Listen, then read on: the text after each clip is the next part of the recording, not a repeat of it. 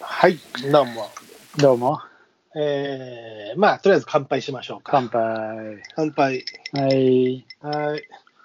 噛んで、そのまま私ビール飲んでますが、白松さん、なんか氷のとか知ってますね。うん、まあ、相変わらずハイボールですわ。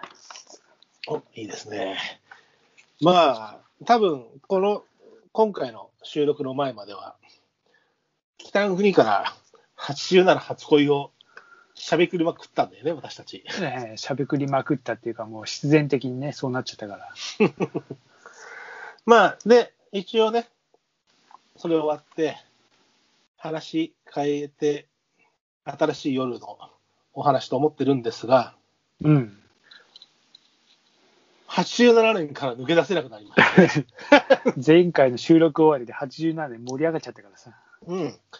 まあね、北の国からのドラマ模様っていうのはこうね、綺麗事じゃないことがいっぱいありますからね、そういった中で私ももう、ね、父となり、白松さんも父となり、当時87年といえば、僕が当時15歳でしたけどね。俺、それが87って多分東京に出た年なんだよね。あまさに、親父の泥のついた二万円札持っているや、まさに。そういう感じよ。いや、だからそういったところでね、87年っていうのはいろいろターニングポイントなわけですよ。そう、なんかさ、そう、改めてそうやってさ、思い出したらさ、俺、それ多分87年だったような気がするなと思って。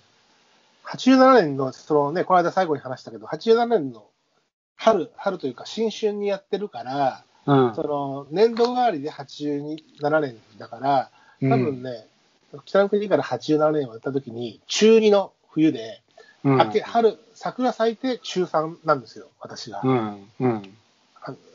なので、白松さんが上京した頃ってこと、ちょうど上京の春っていうことですいね、や、多分そうだよ。なんか今、改めて考えるときっとそうなんだよ。ちなみにね、昭和で言うと62年だそうです。えーっ、と、多分そうだ。うおんその頃、63年があって、そうだわ。で、平成になるんでしょうん。80ああー64年の1月の頭にね。うんあー、多分そうだ。うんああ、その頃だわ。まあね、この間ほら、収録終わってからさ、うん。 87年すげえなーなんて話して、うん、でとそういえば87年のヒット曲とかその時代を振り返ると何があったかねなんて話をしていて、うん。で、ちょっと最後収録終わってからだけど、あの頃ヒット曲、1987年っていうのを調べたら、まあ、その歌謡の世界でも、とんでもない名曲だらけだったと。まあ、結局俺たちのあれだよな。そういう、グッとくるタイミングがきっとそういうあれなのよ、きっと。まあね、僕にとってもその中学3年生っていうね、その15歳、中3っていう、まあ、金八先あ生多分そうじゃない花形の世代、ね、金八先生といえば中3ですからねっていう、うん、そういう凝縮されたところと、白松さんで言えば、上京してくるっていう年ですからね。まあそうだね。うん。で、まあ、87年のヒット曲っていうのを、この間収録の後に、カチャカチャっとパソコンで開いてみたら、これね、ジョイサウンドで、あの、おう公開されてるやつを見たんですよ。これ順位1位、1位から、ど、どっか、どうやって話しましょうかどっから見ましょうかいいよ。下あの、どっ下の方から来ますからね。それはお任せします。10位ぐらいからいくじゃん。 まあね、難しいね。下にもいなんかまあとにかく10から、10からいこう か。あいや、いいよ、いいよ、任せるよ、その辺 いや、10一回10位から行ってみましょう。は。うん、いいよ。面白いからね。10位。はい。無釈領城、尾形大作。いたね、尾形大作。君の知らない無釈の街でってやつですよね。いや、あの、よく歌は 存存じないけど、存じないのいや、いや、多分聞いたらわかると思うよ。 君を思えば泣けてくる。俺など忘れて。あ、終わんなかった。あ幸あ、せわかったわかった。つかうんめと。あああ、思い出した。思いましたうんああ、あったあっ上た。海旅首都汽車に乗り。でしょ。ああ、尾そ形うだわ大作。まあ、もういきなり、割と、ちょっとまあ、私もね、先ほど、あの、黒板五郎さながらに、飯を作って、家族にぶち切れて喧嘩して、しょしょしょげてっていう、だからそういうテンションで今お話ししてますからね。なんで、むしゃくろそじのょう後だっては。う歌いたくなりますよ。ちょっと中ちゃんこ付きこ合ってよ、中ちゃん。ちゃんさ、中ちゃん付き合ってよ、しらちゃんさ。なこちゃん。ままああ、分かったよ、こら。もう、よせ、今日。帰ろうもう帰ろうって。もうそんな気分ですよ、本当に。で、まあね、無視不良賞、尾形大作さんが10位でした。うん。でね、もうね、すごいんだよ。今、同じページ見てます見てらっしゃらないですかえー見てらっしゃらない。だっじゃてあ楽しみがなくなるもん。あうんじゃあ、そうですね。私が、じゃあ、9位発表しますよ。うん。もうこれね、大変だな。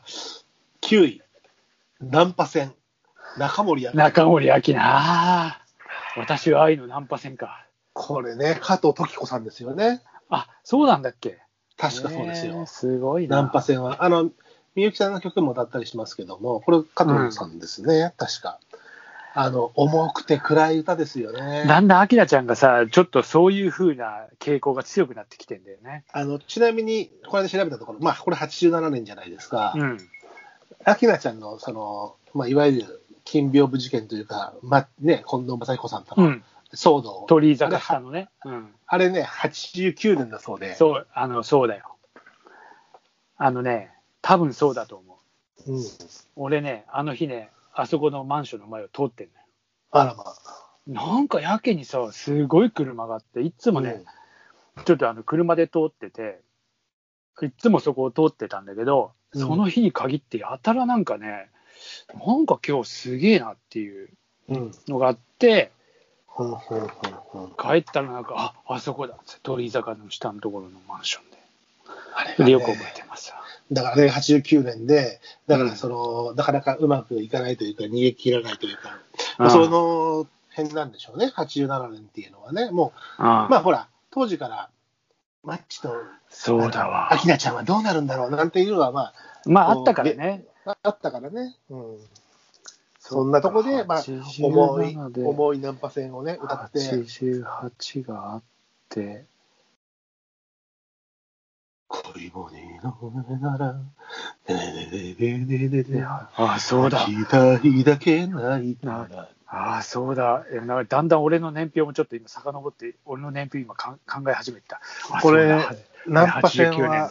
泣きあのどっかのフェスでも歌ってるんですけど、泣きながらね、こう重たくいいんですよね。まあでも、そんないい曲がありまして、うん。まあ、これね、1位まで行ってから他のところにも行きたいんで、ちょっと駆け足していかないとね、いいよ。 8位、じゃ8位ちょっと明るくなりますよ。あ。はい。明るいっていうか、 あの、なんていうか、あの、バブルの垢抜けた感じというか、おちゃらけた感じ、浮き足だった感じ、うん。あ男と女のラブゲーム、あ広瀬みゆき。懐かしいな。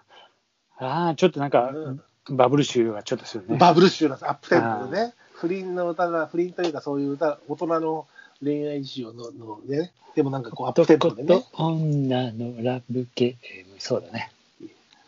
そう、まあ、バブルな感じですよね。うんちょっとカラオケパブな感じがしてるよ。そうそうそう、だからちょっとこう、熟年カップルとかも盛り上がっちゃいそうだね。うんいや、でもあの頃、なんかカラオケパブってあって、よくなんか行ってたな。カラオケスナックじゃなくていや、パブっていうのがあって、いや、わうんあの、なんか、で、要はカラオケが1台あって、リクエストして、であー歌はういはいはい歌うのよ、うんで、あの、スナックみたいな感じなんで、スナックみたいなお姉ちゃんがいるわけじゃなくて、要はなんかそこに店員がいて、じゃあ次あだは、なんとかさんっつって。歌のカード渡して出すやつああ、そうう。そうそうそう。で、そこでこう、あ、なんかこう、とこにあ、お姉私ちゃんはのグループとかいて、うんうんグループとかいて、うん、じゃあ、じゃあじゃあ一緒に歌おうみたいな感じになって、まあまあ、そういう話は。まあでもほら、それを目指したのも、狛江にちょっとね、きょあの、ジュンさんがやってた、ね、あ、あれはね、もうちょっと大人な感じ。もうちょっと大人な、ゲスバカまなあでもでも一応、一元さん同あ士まあとそおうね客さん同士でそもうそうね、そうそうそういうことを、そういそうねうことを歌い合うということをね、したところですから、まあそんなのが8位でしたよ。